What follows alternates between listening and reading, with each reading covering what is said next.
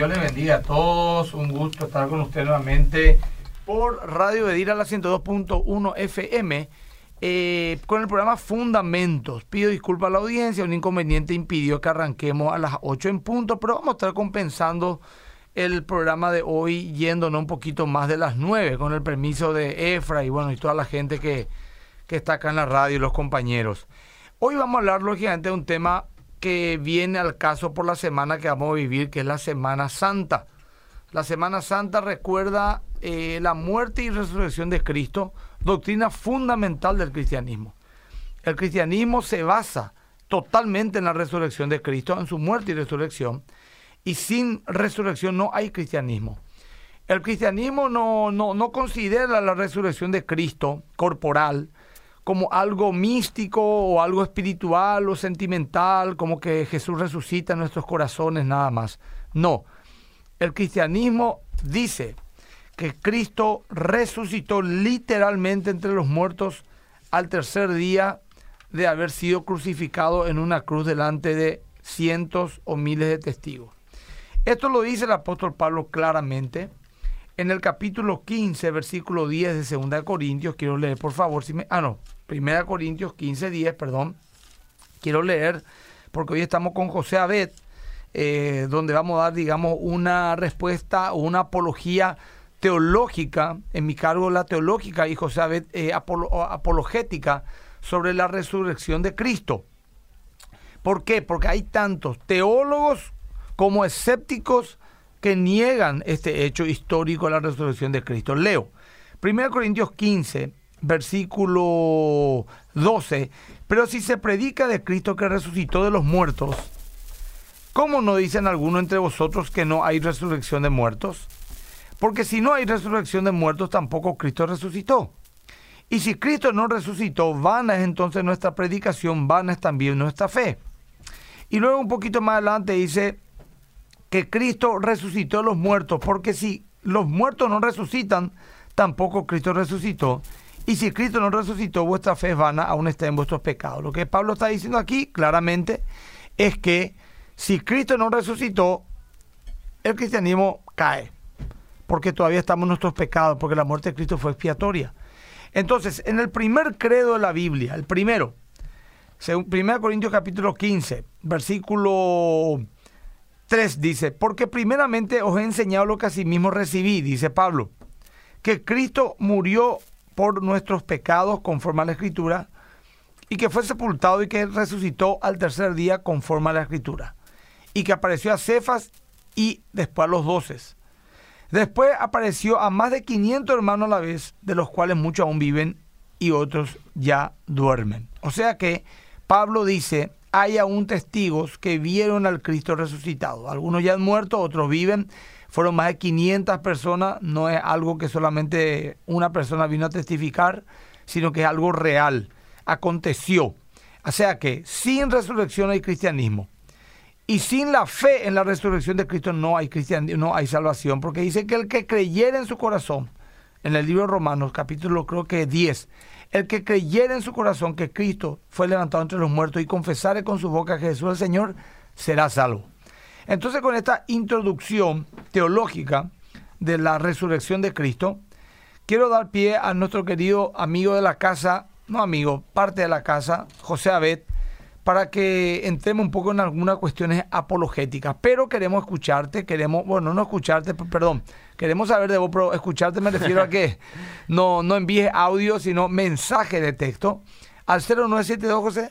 0972-201-400. También estoy en mi Instagram, ahora mismo en vivo, ya hay 70 personas conectadas.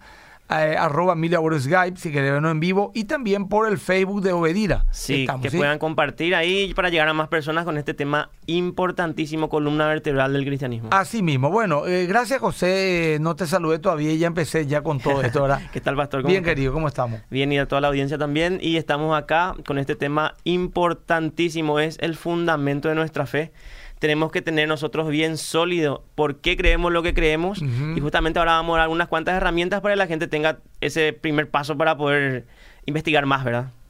Te escucho, José. Sí, es que Bueno, repito el número 0972-201-400. en 10 minutos leemos los mensajes. Queremos leerle también en Facebook y que compartan, ¿verdad? Con respecto al, al cristianismo, tenemos esta columna vertebral que es la resurrección. Habías mencionado el 1 Corintios 15.3. Es un himno o un credo muy temprano que Pablo dice que él fue lo primero que recibió cuando se convirtió. Entonces eso data más o menos de 3 a 4, 6 años posteriores a la resurrección. Y él dice que hay 500 personas que incluso lo pudieron atestiguar viendo su resurrección, viéndolo vivo, y que muchos de ellos todavía viven, ¿verdad? Entonces, eh, acá voy a corregir. Sí, está bien. Eh, ¿Eso qué quiere decir? Hay personas vivas que todavía pueden corroborar este hecho. No es que esto se inventó mucho después y después eso lo convirtieron en un mito, en una leyenda, entonces ya no había nadie que corroborar. Porque la gente comúnmente com- eh, compara la resurrección, la tumba vacía, con, por ejemplo, Superman. Te dicen, dentro de 500 años seguramente ya no va a haber ningún, ninguna persona que crea en Superman, la gente va, se lo puede convertir en un dios, de alguien que Claro. realmente existió, pero nosotros tenemos evidencia de que esos son cuentos, son eh, historias creadas, ¿verdad? Pero no pasa lo mismo con el cristianismo porque todavía había gente viva que podía decir, no, eso no sucedió, eso es un cómic en ese entonces, ¿verdad? Entiendo. Sino que todas las, todas las, toda la historia, todos los eh, historiadores de la época dicen y avalan que Jesús sí existió, que Jesús sí murió por crucifixión y que sí hubo una tumba vacía. Eso es importante, José, que la gente entienda. Entrando en un tema apologético. Miren, los historiadores, los evangelistas, los cristianos de la primera hora, todos dicen, bueno, los cristianos que Cristo resucitó, pero los no cristianos dicen que había una tumba vacía. Ahora, ellos no es que creyeron que Jesús resucitó. Creyeron que se robó el cuerpo, creyeron que se equivocaron de tumba, lo que vos quieras, ponerle lo que quiera. El punto es esto, había una tumba vacía. Hay registros de que la tumba estaba vacía, que le robaron su discípulo, eso ya es otra historia. Había una tumba vacía. Eso es el punto, José. Así ¿verdad? mismo.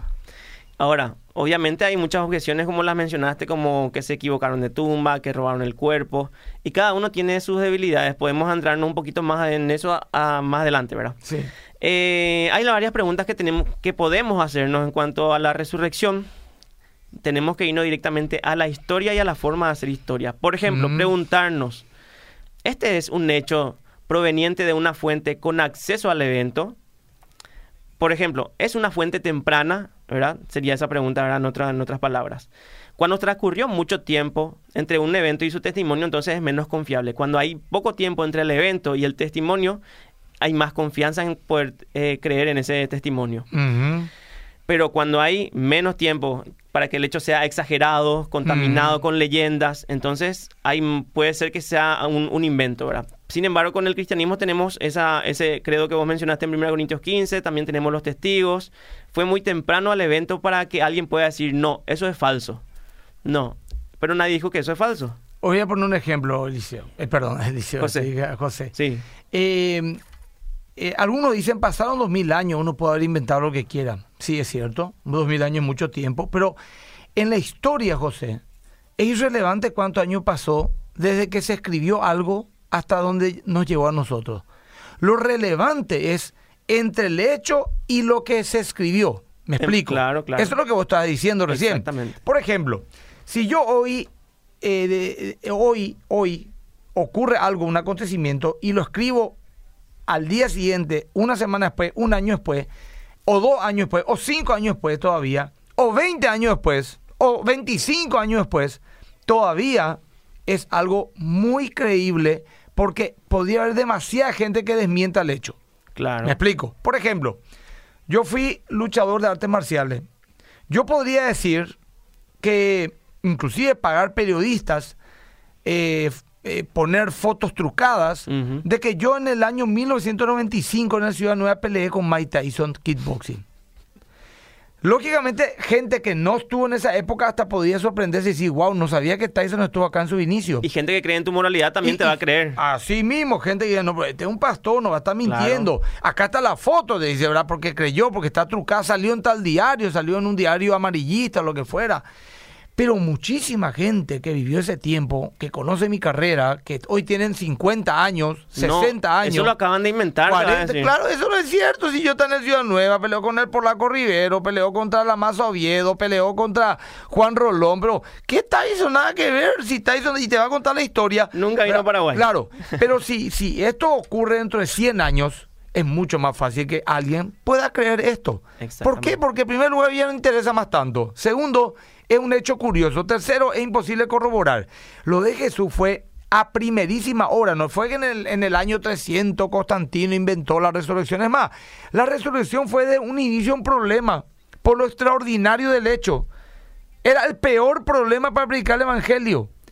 Predicar que nuestro líder fue, fue levantado entre los muertos es ridículo. Hoy, y lo era ridículo hace dos mil años. Y Pero eso, insistieron da, en eso. justamente eso da más pie a que realmente sea confiable, porque nadie va a inventar un judío que fue colgado en un madero, que para los judíos era una maldición ser Sí. colgado en un madero, y después cambiar el día de reposo domingo, eh, de sábado a domingo, ¿verdad? Que Sí. no es un día de reposo en sí, sino un día de celebración, De ¿verdad? celebración, exactamente. Y que Para- ya en Hechos de los Apóstoles, creo que capítulo 16, hablaba que se reunían ya el primer día de la semana. ¿Por qué?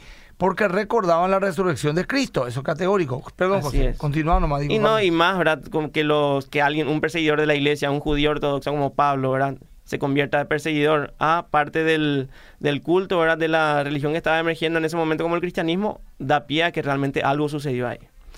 Segunda pregunta, ¿hay testigos presenciales del evento? ¿Fue el relato escrito por un testigo presencial o alguien con acceso a un testigo? Con Una esto- cosa más, acá me están diciendo que no tiene audio el, no sé si es así, el de Obedira. Su, bueno, perfecto. Sí, están verificando ya la gente, sí. El Facebook no se escucha, dice, bueno, perfecto. Ajá. Continúen acá un ratito y ya se va a arreglar el tema. José. Bueno, la tercera pregunta es, ¿el relato incluye detalles vergonzosos que no hubieran sido expresados a menos que los hechos fueran ciertos?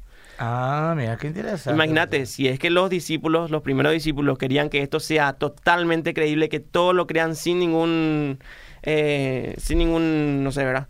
Lo hubieran puesto, qué sé yo, Jesús era un superhéroe tipo Claro. Superman, o los primeros testigos de la tumba vacía fueran hombres, Ajá. incluido, o sea, las primeras testigos fueran mujeres justamente porque era un relato vergonzoso en esa época y nadie va a creer o considerar el testimonio de una mujer. Como dice Flavio Claro. Josefo, Flavio Josefo en la historia dice que el relato o el testimonio de una mujer no valía nada.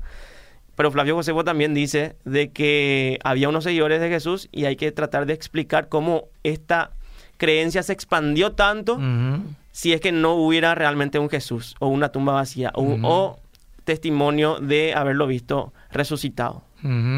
Una cuarta pregunta es, ¿alguna de las fuentes está afirmando un hecho hostil, hacia la persona, causa o mensaje que se beneficia del relato?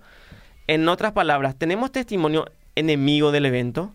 Acá, por ejemplo, la Biblia misma dice de que los judíos dijeron de que el cuerpo se había robado. Eh, tenemos eh, el testimonio del Talmud o de los escritos judíos de que decían de que Jesús era un hechicero, por ejemplo. Acá indirectamente lo que nos están diciendo es de que había una tumba vacía y de que Jesús realmente hacía cosas extraordinarias. Claro. Entonces, Lo atribuían a la hechicería, pero el tema es que hacía algo Claro, claro. que, que no era natural, digamos. O por lo menos se le atribuía cosas sobrenaturales. Así mismo. Un- una quinta pregunta es, ¿tenemos múltiples fuentes independientes que, conf- que confirman el evento? Dice que entre mayor sea el número de fuentes voluntarias e independientes dando testimonio, mayor es la confiabilidad del relato. Tenemos fuentes independientes como los, los evangelios, los escritos de Pablo y justamente los escritos eh, de los historiadores de la época que habían de- de- dejado en la historia de que el cristianismo se estaba expandiendo, que seguían a un tal Cristo, de que este murió por crucifixión bajo el mando de Poncio Pilato, tal como el escrito de Cornelio Tácito, que en su historia Anales deja eh, un precedente de que realmente Jesús existió, de que existió el cristianismo, que fue muerto por crucifixión, etcétera, etcétera. Entonces tenemos varios hechos mínimos que pueden ser relevantes para el cristianismo y que pueden llamar la atención del escéptico. Muy bien. Eh, perdón, no sé, yo Sí. quiero fluir, ¿sabes cómo, José? Vos la apologética que estás haciendo, Claro, yo un claro. poco la parte teológica. Pero Acá tenemos hechos mínimos, co- como por ejemplo que Jesús murió por crucifixión es históricamente cierto. Nadie puede negar que Jesús murió por crucifixión por la fuente independiente, por las fuentes enemigas, por las fuente, fuentes eh, que no son ni enemigas, o sea, fuentes neutras. Neutras. Segundo punto, sus discípulos verdaderamente creyeron haber visto a Jesús después de su crucifixión. O sea, tenemos un relato histórico confiable que podemos determinar si esos discípulos le vieron resucitado, ¿verdad? Algunos dicen que son alucinaciones, etcétera, etcétera, pero también vamos a hablar de eso más. Eso vamos a hablar dentro de un rato también. Después, el tercero, que Saulo de Tarso persiguió a los cristianos, pero después se convirtió en uno de ellos. Después tenemos a Santiago, el hermano de Jesús, escéptico, que vemos en Juan 7 que ni siquiera él creía en su hermano, pero sin embargo después se convierte en un líder prominente de la iglesia primitiva. Y la tumba de Jesús fue encontrada vacía. Hay fundamentos históricos para poder concluir que estos eventos son realmente historia. Por ejemplo, Cornelio Tácito, que ya les mencioné, vivió entre el 55 al 120, uno de los más grandes historiadores romanos, se le atribuyen más de 30 libros, menciona a Jesús dice que bajo el contexto del incendio de Roma durante el reinado de Nerón. Después tenemos otro, otro, otro historiador que es Suetonio, un historiador romano y guardián de los archivos reales del emperador. Suetonio escribe acerca del emperador, dice que desterró a Roma a todos los judíos que estaban continuamente haciendo disturbios instigados por un tal Cristo. O sea que había registros de la existencia de Cristo. Bueno, de hecho luego eso ya ningún ninguna persona seria puede negar ese hecho histórico. Así mismo, así mismo. Acá quiero empezar a leer ya algunos mensajes. No sé si te llegaron, José, ya al 0972 o al de Obedira. De todos modos, empiezo a leer. Santiago nos saluda que nos está mirando la primera hora. Después también algunos dicen, Pablo no le vio a Jesús resucitado porque él vivió, o sea, eh, se convirtió después de la muerte y resurrección de Jesús. Es cierto que no le vio a los 40, a los tres días, pero sí le vio resucitado camino a Damasco y fue su testimonio de que Cristo había resucitado. Años después, pero le vio, eso es categórico, ¿verdad? Eh, bueno, ya, ya el tema de estamos solucionando en su, en su muro de, del fanpage de. Eh, lo escuchamos en San Lorenzo, dice Ever, gracias Ever. Después también acá hay unos comentarios más. Eh, dice, pastor, el poder de la resurrección de Jesús trae resurrección a los que andan muertos en el pecado. En mi vida pasó y por eso amo seguirle y aprender más de el propósito que tiene para mi vida. Dice Leo Valmir, cierto. Es así y es real. Bueno, a ver si hay unos mensajes más. Bueno, todo es saludos, saludos, saludos. Gracias a la gente que nos saluda de distintas partes del mundo, de España, de Alemania, del interior del país. Dice Machado Leti. Hola, bendiciones desde Italia. Soy Leti Machado, la paraguayita. Pastor Emilio, muy interesante el tema. Muchas gracias. Tenés que encender la cámara de José, dice. No sé si ya está solucionado. No te perdés mucho tampoco, Machado. Eh, Leti, ahí con, su, con lo que él dice, lo que realmente hay riqueza. A ver, a ver, eh, bueno, saludos a full, saludos de todo el mundo. No sé si tenés algo para leer, José. Eh, no, no, acá el WhatsApp también tengo problemas, pero... Está con problemas. Bueno, Samudio también dice, una señorita, saluda al profesor José Abet.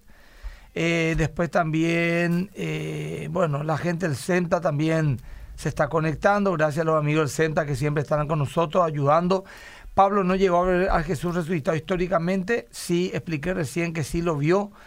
Eh, José tiene un canal, algún canal o algo donde él expande temas apologéticos. Mira, Nata Escobar te pregunta, José, ¿vos tenés algún canal No, no, pero recomiendo Gracia y Verdad. Gracia, y, verdad. perfecto. Pero, José, vos tenés que tener también lo tuyo y trabajar en forma conjunta con Jorge Espino y con otros los muchachos, pero hay que estar.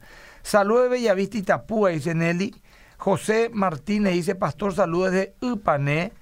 Eh, bueno, saludan, consulta, si José de Arimatea fue el dueño de la tumba donde pusieron a Jesús, ¿por qué no aparece en los textos como testigo de la resurrección? Es bastante interesante, ¿sabes? Porque no, de que, de que la Biblia justamente menciona a José de Arimatea da mucha más fuerza a que realmente sucedió que él prestó la tumba. ¿Qué pasó en ese entonces? José de Arimatea era un miembro del Senedrín judío, más o menos las personas que mandaron crucificar a Jesús. Eh, entonces es muy poco probable de que los primeros cristianos hayan inventado esta historia poniéndole a alguien de renombre como José Arimatea como personaje que haya prestado su tumba, Parece lo que hizo todo lo necesario para que nadie lo le crea. Justamente eso. Fuera de broma. Porque, ¿Por qué no apareció, por ejemplo, en, en el palacio de Antonia, por ejemplo, en la torre de Antonia donde están los romanos? ¿Por qué no le apareció a Herodes? ¿Verdad? Se le apareció a sus discípulos, a otros testigos más que le sorprendió. Tremendo realmente. Acá dice pastor, Disculpe que me vi el tema, dice Abigail. Pero quiero nomás responderle esta pregunta. Dice, ¿por qué los judíos no creyeron en Jesús? ¿Por qué se quedan solo en el Viejo Testamento? Bueno, los primeros judíos eran, mayoritariamente los primeros cristianos eran judíos. Luego hubo una evolución donde ellos dejaron de seguir a Cristo, pero la explicación teológica la da Pablo en el libro de Romanos, creo que a continuación del capítulo 9. Pedirle un poco a tu pastor que te explique eso, ¿verdad? Bueno, eh, bendecido el programa, saludo al profe José Abed de parte de José Vázquez. Te envía saludo. A ver, Gracias. Miriam Pessoa, cuando estuve en Paraguay conocí su iglesia y la verdad me gusta cómo usted predica, Pastor Emilio. Usted predica con la verdad y no trata de acomodar a las prédicas a la gente lo que ellos quieren escuchar. Gracias, querida, muy amable por tu concepto, Miriam Pessoa. Salud de Capiatá, dice Virimati. Laura Roja dice, sería bueno que Fundamento tenga sus programas grabados y bajar a YouTube. Decime que no es Está en Spotify. En Spotify esa, ¿verdad? De todos modos, Laura, vamos a hacer eso. En YouTube también podemos habilitar, sin problema. Cuatro años de programa tenemos que recopilar, no sé cómo vamos a hacer, pero vamos a hacerlo, será. Esto no se puede, un documento para los estudiantes especialmente. Rosa Samaniego dice saludo de Campo 9, agradecemos el saludo. Miriam empezó a lo miro de Argentina. Gracias, Miriam. Sí, yo asisto a más que vencedores, dice Abigail. También eh, es, una, es una miembro de la iglesia. José, eh, ¿querés leer algunos mensajes o Sí. todavía no hay? Muchos saludos de Milce Polo, Lourdes López de Coronel, desde Limpio, Patricia González del Grupo Gareño, un saludo al Grupo Gareño. Eh, a ver, bendiciones, ya se escucha, ya se escucha. Lo que bueno. le podemos pedir es que puedan enviar sus comentarios al Así respecto, mismo. ¿verdad? Podemos continuar, José, no hay Claro. problema. Hoy nos vamos hasta las 9 y 20, así que mm, tranquilo nomás. Son 9 menos cuarto, pero vamos a continuar un poco más. Bueno, eh, no tengo acceso al WhatsApp, lastimosamente. ¿verdad? En algún ahora dentro de un rato voy a habilitar y vamos a poder leer los mensajes ahí. Perfecto. Hacer, acá también en mi Instagram. Leí todo en mi Instagram los mensajes recién por el inconveniente que tenemos. Eh, arroba Emilia Skype, Instagram, si quieren enviar su mensaje por el momento. En primer término, hay eh, teorías alternativas a la resurrección. Obviamente, algunas naturalistas, algunas escépticas, etcétera, etcétera. Por ejemplo, Jesús fue crucificado, pero no murió, ¿verdad? Eh, esta es una alternativa que dicen muchos los escépticos, que dicen que como nadie puede resucitar de entre los muertos, entonces, eh, a ver un ratito acá, nadie puede resucitar entre los muertos, entonces es improbable que Jesús haya resucitado.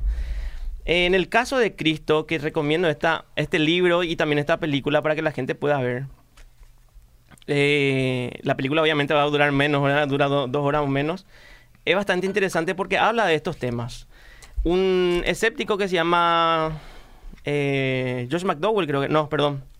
Lee Strobel Sí. era un periodista y Hay una película. hay una película. está. Es una eh, él es escéptico y su esposa se convierte. Le envío nomás un saludo y un abrazo a una persona súper especial que cumplió años, el pastor Walter Neufeld. Un honor, pastor, que te hayas conectado con nosotros. Te envío un abrazo, querido pastor. Bueno, eh, su esposa se convierte, entonces él dice, no, yo soy ateo, ¿cómo le vamos a enseñar religión a nuestros hijos? Eh, ella más o menos se empieza a abocar más a las cosas de Dios y él, él siente que como le está poniendo los cuernos, ¿verdad? Tipo que le está engañando con alguien Su que ni siquiera existe. eh, claro. Entonces él dice, bueno, yo voy a, con mis elementos periodísticos, voy a eliminar el cristianismo, voy a refutar el cristianismo. Entonces él empieza con sus métodos periodísticos a investigar acerca de lo- de lo- del hecho y se va a la columna vertebral, a la resurrección.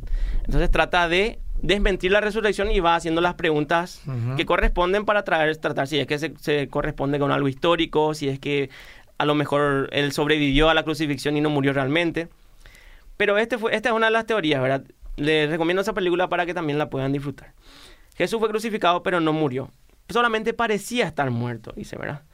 Es muy poco probable, o no hay casi ninguna probabilidad de que Jesús haya sobrevivido a la flagelación y al mutilamiento que provocaba y la crucifixión posterior que provocaba un soldado romano, ¿verdad? Además, los soldados romanos sabían de que él estaba muerto. Si bien los soldados romanos no son especialistas en, no son enfermeros, doctores, ellos sí son profesionales Eran en matar. hombres de guerra, eran hombres Claro. de guerra también. Imagínate si se le escapa un prisionero o, Claro. o alguien que tenía condena a muerte no muere. Ellos son, serían los castigados, ¿verdad? Entonces es muy difícil de que realmente un soldado romano no haya cumplido con su misión con respecto a Jesús. Y es mucho más difícil de que discípulos después de verle a Jesús, supuestamente resucitado, pero en realidad sobrevivió nomás, alguien totalmente flagelado, mutilado, digan, ay, miren, yo soy su Dios, ¿verdad? Va a ser muy difícil de que alguien crea que realmente Él es el Dios, ¿verdad? Sin embargo, es, muy, es una debilidad y es muy poco probable que realmente él haya sobrevivido a la crucifixión. Después otro tema es de que Jesús murió, pero su cuerpo fue robado.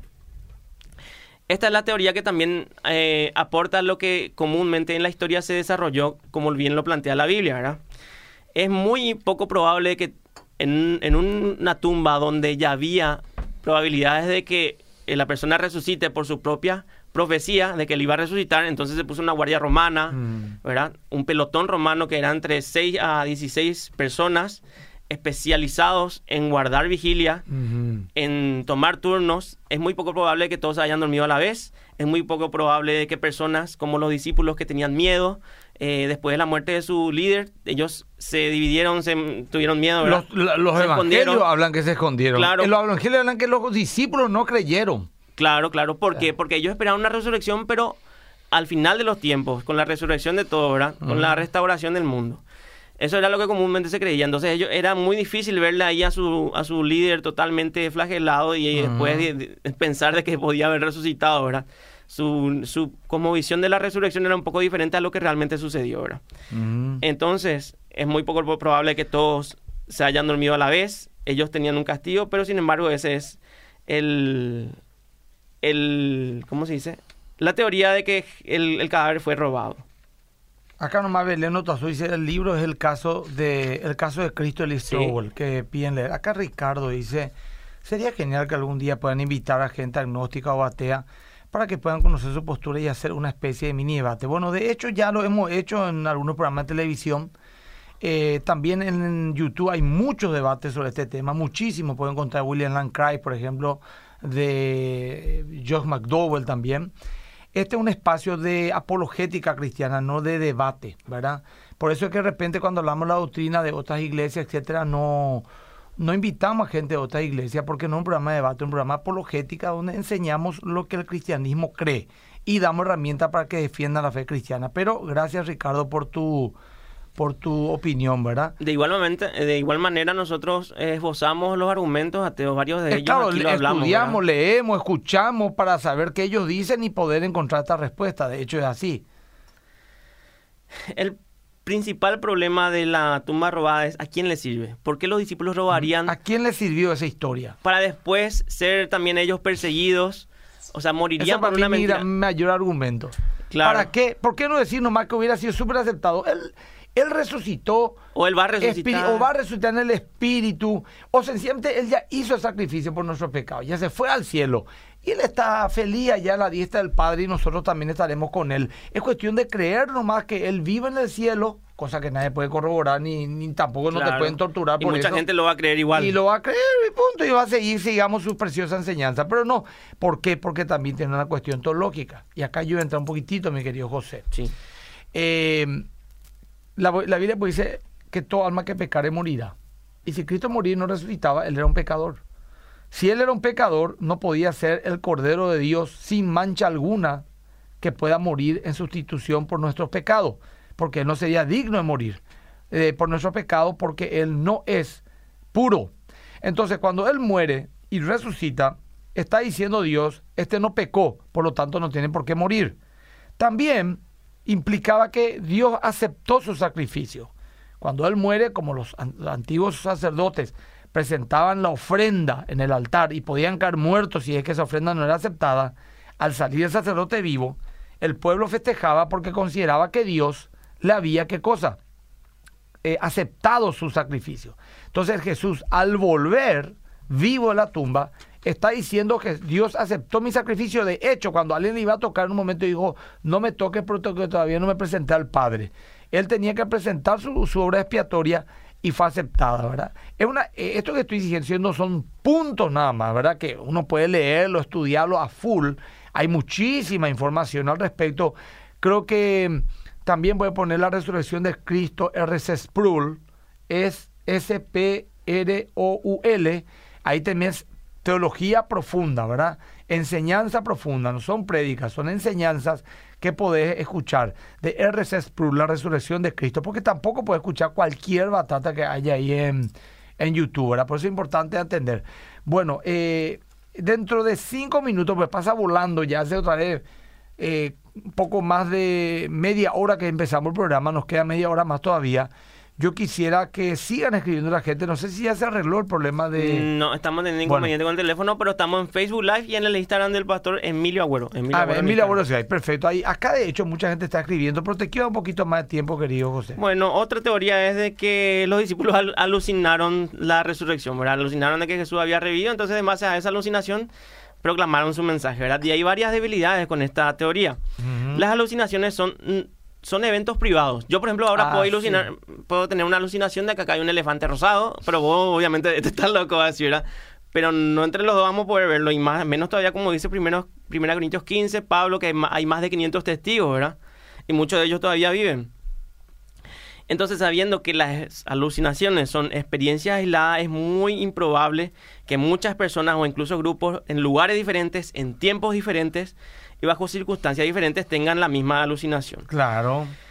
Eh, entiendo que de repente una persona vea algo, ponerle en la oscuridad, estamos 50 personas, o 500, 500, y él dice, ¿viste esa sombra que se pasó enfrente? Tenía una silueta de, de una persona, y que 500 vean eso, no. No, eso es imposible, no ocurre. Y peor todavía ver cosas tan detalladas. Por ejemplo, mira ese tipo que viene caminando hacia acá y está con una remera verde, un pantalón jean, un teleré en sus manos, es rubio, tiene un metro noventa. No, es imposible que tanta gente delire con cuestiones tan detalladas al mismo tiempo. Así que eh, eso no, no, no, no era más razonable eso, Y un perseguidor cristiano como Pablo, ¿verdad? Un perseguidor de los cristianos, como él, ¿cuál sería su necesidad de tener esta alucinación y incluso que esa alucinación cambie drásticamente su cosmovisión y, convertirse al cristianismo? Claro, ¿por, ¿por qué lo haría si era un perseguidor? Era aceptado por su sociedad, era un líder, un héroe. ¿Para qué dejar todo eso por algo que era una mentira, no tiene sentido. Y además, por último, la alucinación no explica la tumba vacía. O sea, si es que todos alucinaron, entonces es muy fácil, acá está la tumba, decir en ese momento. Corroboremos eso. Claro, miren, están inventando algo de una supuesta alucinación. No, miren, acá está la tumba y históricamente se deja precedente de que ahí está el cuerpo, ¿verdad? Sin embargo, no, la alucinación tampoco, o sea, y una alucinación tan grande de esta índole tampoco explicaría la tumba vacía, ¿verdad? Después, dicen que hay una leyenda de la tumba vacía.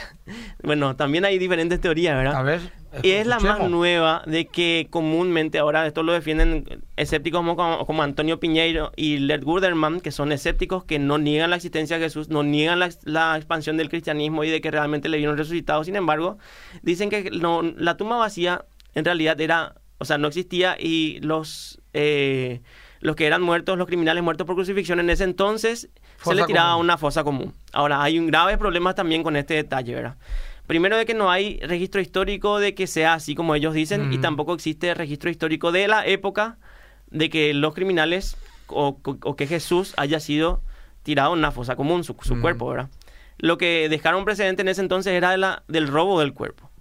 Porque si es que la fosa común era una historia real, eso se iba a dejar eh, constancia en la historia y, desmintiendo el cristianismo.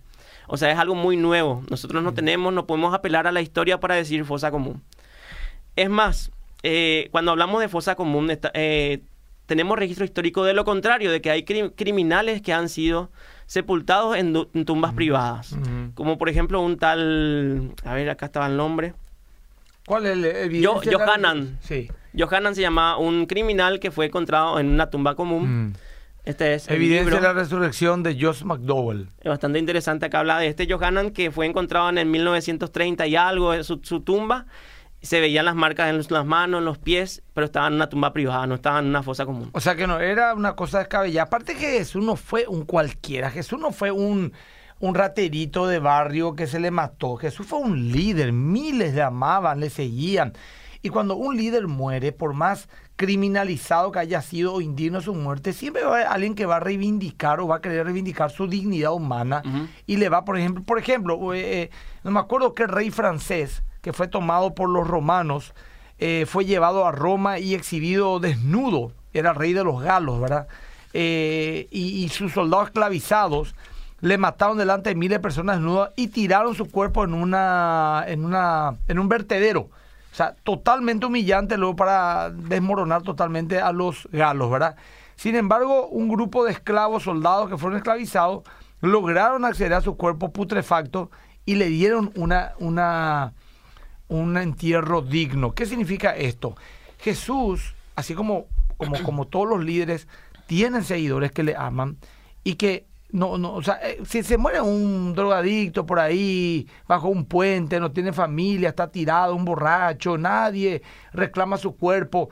Pero si son un líder, por más que alguien va a querer reivindicar, o sea, no me parece ni un poquito loco, ni histórica, ni culturalmente, ni psicológicamente, que a una persona, por más indignamente que haya muerto, no la hayan enterrado por lo menos o guardado su cuerpo de una manera digna. Y es más, no hubieran puesto a alguien prominente entre los liderazgos judíos como José Arimatea. Claro, hubieran puesto cualquier otro nomás ya. Claro, para. en aquella época José Arimatea era re famoso, todos podían hablar como yo diga, no, en la tumba de, te decir cualquier cosa, Horacio Carter le enterraron. Cualquiera le conoce a Horacio Carter, ah. todos saben dónde podrían encontrar eso. Yo voy a poner más en la tumba de un tal eh, Jorge Jiménez eh, se le enterró un tipo que tiene una carnicería en Capiatá, tiene mucha plata el tipo y le enterró ahí. Bueno, a lo mejor ya no despierta tanto interés. Y no le ponga Capiatá, ponerla allá en, eh, el valle más. Capiatá está cerca, cierto, tenés razón. Pero no, está ahí en propia Jerusalén, pues. Así mismo, en Jerusalén, de, así mismo. Eso es un tema apologético histórico, ¿verdad? Bueno, eh, José, leemos algunos mensajes. Sí, vamos a mirar un poquito acá al Facebook. Eh, buen día, Pastor y Profe José, Rosana Isabel Acosta, que Dios le bendiga. Le saludo al grupo areño de KQP, avanzando siempre con la ayuda de Jesús. Fabio Aguayo, aprendiendo con ustedes. Roberto Ramón González, gracias por el trabajo que hacen, dice. Y hasta ahí llegan los mensajes. Bueno, eh, acá quiero avisar, eh, ya son las nueve, pero vamos a ir 15 minutos más. Fue alucinación lo de la Virgen de Fátima. Bueno, ese no es el punto, ¿verdad? Pero es un tema que a lo mejor podemos investigarlo en otro momento. Yo no estoy muy adentrado en esa. Yo tampoco. Yo tampoco. No sé lo muy bien si fue un pastorcito o dos pastorcitos lo que vieron, que sus mensajes se cumplieron. Había que analizar muchas cuestiones ahí que yo no estoy ahora mismo en el tema. Dice acá eh, la señora Riego, no puede haber ninguna duda sobre la resurrección de Jesús si uno estudia a fondo la palabra de Dios desde el Antiguo Testamento hasta el último capítulo de Apocalipsis. Tener razón, señor. Porque es un libro histórico también. Después en el tema ese que fue violado. Voy a hablaste de eso, Eliseo. Eh, Perdón, eh, ay, pues como, estoy todo el día con Eliseo acá.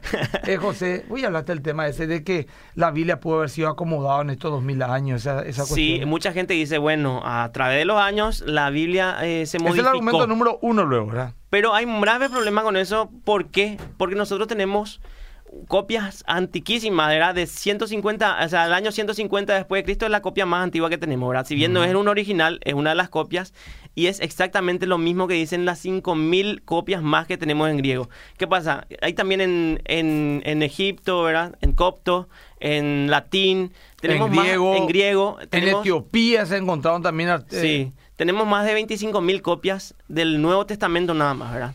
¿Y qué pasa? Todas dicen el 95% igual, ¿verdad? De repente hay errores ortográficos, errores de puntuación, errores de coma. Pero si vos tenés 25.000 copias a disposición o 6.000 en griego en el peor de los casos, ¿verdad? Entonces es muy fácil saber qué es realmente lo que decía el original. Entonces no hay ninguna posibilidad de que esto haya sido modificado a través del tiempo. Mira, Ever Bongelo dice, los soldados romanos que tenían a su cargo resguardar la tumba fueron pagados para contar la versión de que se robó el cuerpo de Jesús. Bueno, fue la primera el primer argumento que usaron los, los eh, fariseos. Los, enemigos. ¿Verdad? Para, porque había una tumba vacía, entonces, bueno, vamos a pagarle y vamos a decirle se quedaron dormidos, ¿verdad? Y nosotros debemos interceder por vos para que el César no, o sea, eh, Herodes no le, no Herodes, ¿cómo se llama? Pilato no le mande matar, ¿verdad? Claro, eso incluso ese argumento figura en la Biblia, claro. ¿verdad? y, y, y, bueno, eso es lo único que hace. Y es lo que creen los judíos también. Exactamente, hasta hoy día refuerza eso la teoría de que había una tumba vacía. Ese es el punto, había una tumba vacía, había una tumba vacía. Vos puedes Ahora, creer aquí lo vamos a creer. pero había una tumba vacía, exactamente. al que resucitó realmente y muchos fueron testigos de eso o justamente a lo que siempre fueron enemigos de este Mesías, ¿verdad? Así mismo. Eh, bueno, vamos otra vez pensando en la moralidad de Jesús, ¿verdad? ¿Jesús fue un engañador o fue un loco maniático o realmente decía la verdad? La implicación necesaria de que Jesús era un charlatán que engañó a los discípulos para que creyeran que él había resucitado entre los muertos, tal representación de Jesús es producto de la imaginación, dice William Lane Craig. Jesús fue uno de los maestros morales más grandes del mundo, un hombre profundamente religioso por el que justamente trataba de unir a los hombres con Dios. Por lo menos es imposible ponerlo en la categoría de embaucado. Te voy a explicar algo, José. Mira, eh, lógicamente salvando la inmensa distancia, ¿verdad? Vos, por ejemplo, sos miembro de Margen Vencedores y yo soy tu pastor. Y seguro tenés un alto concepto de mi persona, si no, no me confiarías tu vida espiritual, la tuya, la de tu esposa, la de tu hija, en un lugar donde haya alguien que vos crees que es un corrupto, o que es un mentiroso, o que es un loco. ¿Me explico? Pero supongamos que yo te diga, José, mira, José te da una revelación que no, no es para todo el mundo. A vos y le junta un 50 personas. Mm. Yo voy a resucitar, voy a morir y a resucitar. Hasta hay un chiste hablando de cine, pero hay que correr el tema de, de eso. Bueno, es otro tema. ¿Cómo usted reaccionaría? ¿Se confundirían? ¿Se asustarían? ¿No dirían, este es un embaucador? ¿Dirían, algo le pasó al pastor? ¿Se desequilibró? Y eso va a ir evolucionando hasta que un grupo diga directamente, este está loco, o este eh, nos quiere tomar el pelo. Eh, pero nadie diría, muchachos, seamos razonables, él es nuestro pastor, le amamos, un hombre serio, mira cuántos años estamos con él, claro que va a resucitar. ¿Quién diría eso? Nadie. Bueno, eso, eso ocurrió también con los discípulos. Jesús dijo, yo voy a resucitar. Y nadie le creyó. Ahora, ¿qué tal si me muero, José? Me muero yo y tres días después, con pruebas indubitables, como dice eh, eh, el historiador Lucas, ustedes corroboran que yo estoy vivo, corroboran que morí y corroboran que resucité. Y José Abed, que se fue de la iglesia más que vencedor hace seis meses porque dijo, Emilio se volvió loco, dijo que iba a resucitar, que él era un Mesías, empieza a vender todas sus cosas con su esposa y se dedican a predicar de Emilio resucitado Mm. y empiezas a ser perseguido por esa locura. Ya se le mató a tu hija, perdón que use ejemplos tan fuertes, por esa causa. Perdiste todos tus bienes ya, pero vos insististe, y no solamente vos, sino los otros 50 que también se habían alejado. Y continúa y continúa y continúa, y después de 50, 60 años, siguen con el mismo mambo, por más que estén marginados, odiados, despreciados, enfermos, marginados, exiliados a causa de eso o todos se enloquecieron o algo realmente extraordinario ustedes vieron. Me estoy explicando. Porque es tal cual la historia de los apóstoles. Ellos negaron, o sea, no creyeronlo. Las mujeres creyeron. Ah, estás tan loca, dijeron, ¿verdad? Después, eh, Tomás sí que luego el último dijo, si no meto mi dedo en su costado no voy a creer, ¿verdad? Luego Cleofa y otros va que iban caminando y Jesús le dice, qué duro que son ustedes para creer lo que la escritura decían de mí. Entonces, siempre hubo un inconveniente, e incluso en Corintios, 60 años después, decía, ¿cómo dicen algunos que Cristo no resucitó? Porque había muchos que decían, che, los apóstoles dicen nomás eso. No, me está llamando mentiroso. Yo le vi, le toqué, hablé con él, le palpé, comí con él un pescado una vez, eh, nadé hasta él cuando él me apareció en la playa. Me está llamando mentiroso. O sea, fue todo un conflicto enorme. Y fue un gran problema a la hora de predicar el Evangelio de la Resurrección. Sin embargo, no solamente continuó, sino que hasta hoy día lo seguimos creyendo. Pero pongamos esto de esta manera, José. Que los primeros cristianos eran ignorantes y místicos. Y ya que la Biblia fue transformada tantas veces, ¿por qué pegó algún papa en el año 300, 400, 500 o algún padre de la iglesia o algún exégeta? No cambió nomás ya eso directamente, José, y se acabó el problema. ¿verdad? Porque traía problemas Claro. enseñar a un Claro, Jesús. que, que eh, ponerle en el año 500. ¿Quién iba a decir 1500 años después? Esto es mentira. Sí, ya que todo el mundo dice que esa, esa- la Biblia se viola y se cambia su mensaje, cambiemos una vez más. Es más, nadie leía la Biblia en esa época. Leían solamente lo- los cleros, ¿verdad? Entonces, ¿por qué perseverar en eso? ¿Por qué? Es una pregunta que yo quiero que lo pienses. Una acá nomás. Dani Parr, no se queda quieto este tipo ya. Ayer está más que en sobre y se saludó en Nueva York. Saludo al profe de Nueva York, y al profe José Capísimo, siempre transmitiendo conocimiento de cierto, José es un tipo muy preparado. Por eso, por eso le tenemos acá.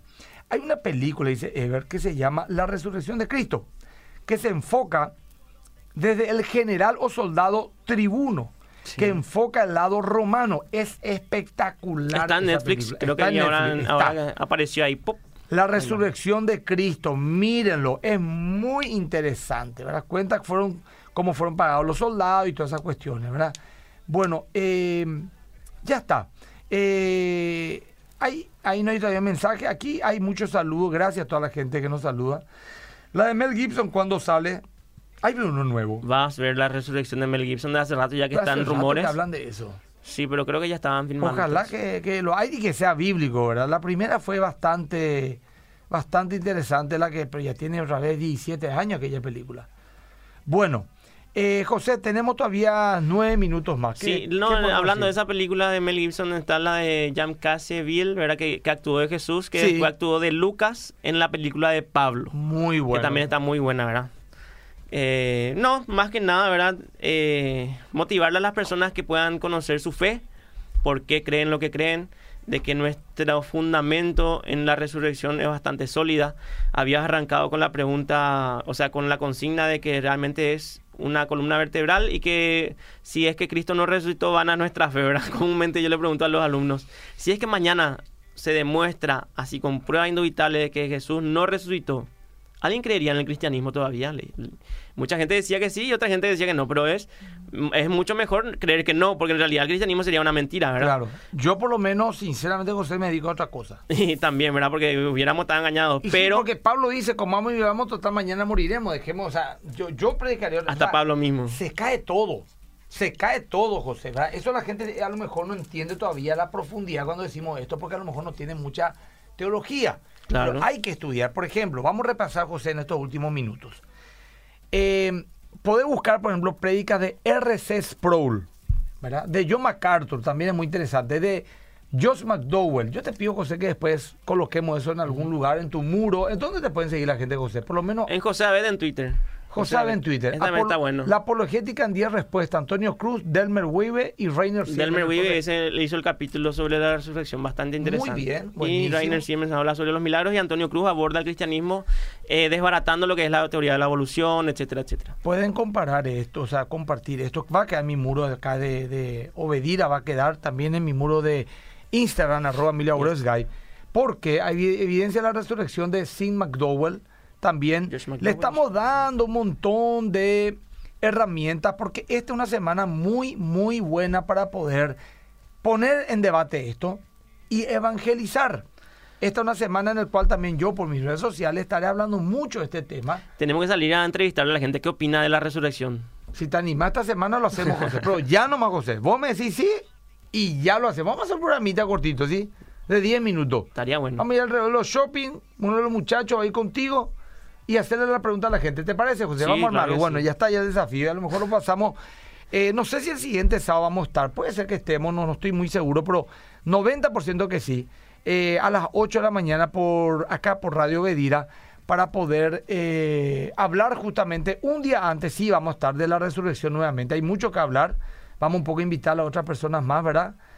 felicitaciones por el programa, muy necesario y oportuno para esta fecha y sobre todo para los tiempos que estamos viviendo en el que el espíritu de engaño está instalando y operando más que nunca, dice la señora Riego. Una persona pregunta, la señora María Mercedes dice, ¿un cristiano puede no creer en la resurrección? Y yo diría que no. No, no, puede ser cristiano. Tiene que ser cristiano, alguien que cree en, su líder, en Cristo. Y Cristo dijo que resucitaría y lo hizo. Lo llamaríamos mentiroso si no fuera así. Pero aparte, el fundamento de nuestra fe, Romanos capítulo 10 dice, voy a leerlo textualmente, que si confesares con tu boca que Jesús es el Señor y creyere en tu corazón que Dios lo levantó de los muertos, serás salvo. O sea, sin eso es imposible. Es un acto de fe al final, al final, sí es un acto de fe. Vayan en los bares y se ve Beta Classic, cierto. ¿Por qué no? Tipo claro stand-up ahí, ¿verdad? ¿Qué problema hay? Eso creo que Víctor Cáceres hacía antes. Iba a un café, debatía con un hindú, una cosa así. Dice acá, Vidi Mati, pastor justo, ayer me prestaron un libro de la resurrección que vos escribiste, buenísimo, buenísimo, sí. Se me acabaron un poco. Eso era un pequeño librito donde un súper resumen de todo lo que fue ese, ese acontecimiento, ¿verdad? Pero es prácticamente una guía apologética para que uno lo investigue más profundamente. Bueno. Yo estaba pensando, pastor, ¿por qué Jesús no vino en esta época, por ejemplo? ¿Por qué? Sí. Y yo creo que porque justamente se, todo se puede manipular. Toda la información, hasta las guerras, ¿verdad? En, se filma, hay videos donde hay bombardeo, pero son todos falsos. Exactamente. Entonces, hoy vivimos la, hoy vivimos en la información, pero también de la desinformación y la manipulación. Y yo creo que eso iba a ser. Hay gente que se está uniendo y dice, me acabo de unir. Bueno, esto lo voy a guardar en un minuto más para estar aquí con ustedes en mi muro de Instagram. Síganme y, y promociona también mi página. Estamos compartiendo el evangelio, arroba mil Gay. José, vos sos arroba qué? José Abed. Arroba José Abed. Abed es A, B larga, E, D. De Abadía viene, José Abed. Eh, era el líder espiritual. Bueno, eh, bueno, gracias a todos, gente. Eh, estamos en Canal 13 a las 10 de la mañana este domingo. Eh, mañana, perdón, este domingo, la iglesia más que vencedores para los que no tienen iglesia. Le podemos esperar mañana a la, a la tarde, a las 5 y a las 7. A la mañana ya no le invito porque es imposible que haya lugar. Es una locura realmente. Pero los que no tienen iglesia pueden irse a las 5, a las 7. Somos cuatro cultos lo que estamos haciendo todos los domingos. Bueno, Fundamento, el programa que estás escuchando es todos los sábados de 8 a 9 de la mañana por la 102.1 FM. Que Dios le bendiga a todos y nos vemos el próximo sábado si el Señor lo permite. Chao, chao. Chao, chao.